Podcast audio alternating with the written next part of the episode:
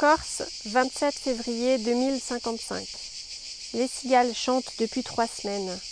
Il fait 38 degrés à 11 heures du matin. La côte a perdu 300 mètres de territoire.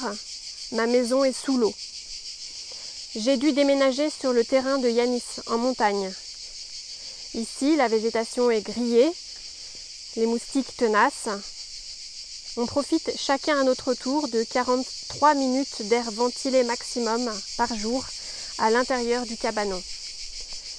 Malgré tout, je me sens bien, relaxée, heureuse.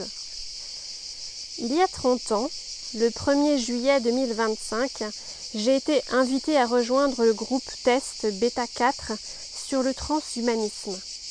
Invitée. Dans la langue de l'époque, il voulait dire obligé, bien sûr. Depuis la loi interdisant les expérimentations animales, un millier d'humains étaient tirés au sort par an pour tester les avancées scientifiques. Le code de déontologie donnait à l'invité la liberté cependant de choisir les membres ou organes à modifier et les protocoles de test. À cette époque-là, j'envisageais l'avenir de l'humanité avec angoisse. Raréfaction de l'eau, dégradation de la qualité de l'air, destruction du vivant, submersion des territoires et feux de forêt.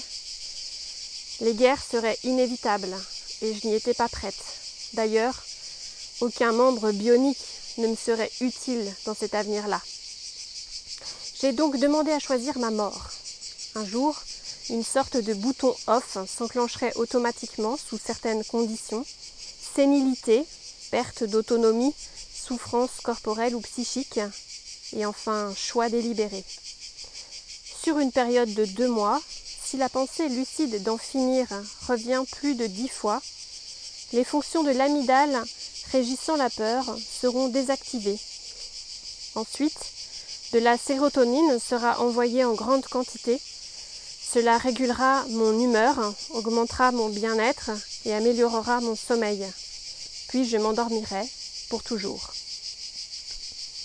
Je viens d'avoir 80 ans. Nous sommes le 27 février 2055. Les cigales chantent. Il fait maintenant 38 degrés. J'ai quitté ma maison au bord de la mer. C'est à mon tour de profiter de l'air ventilé.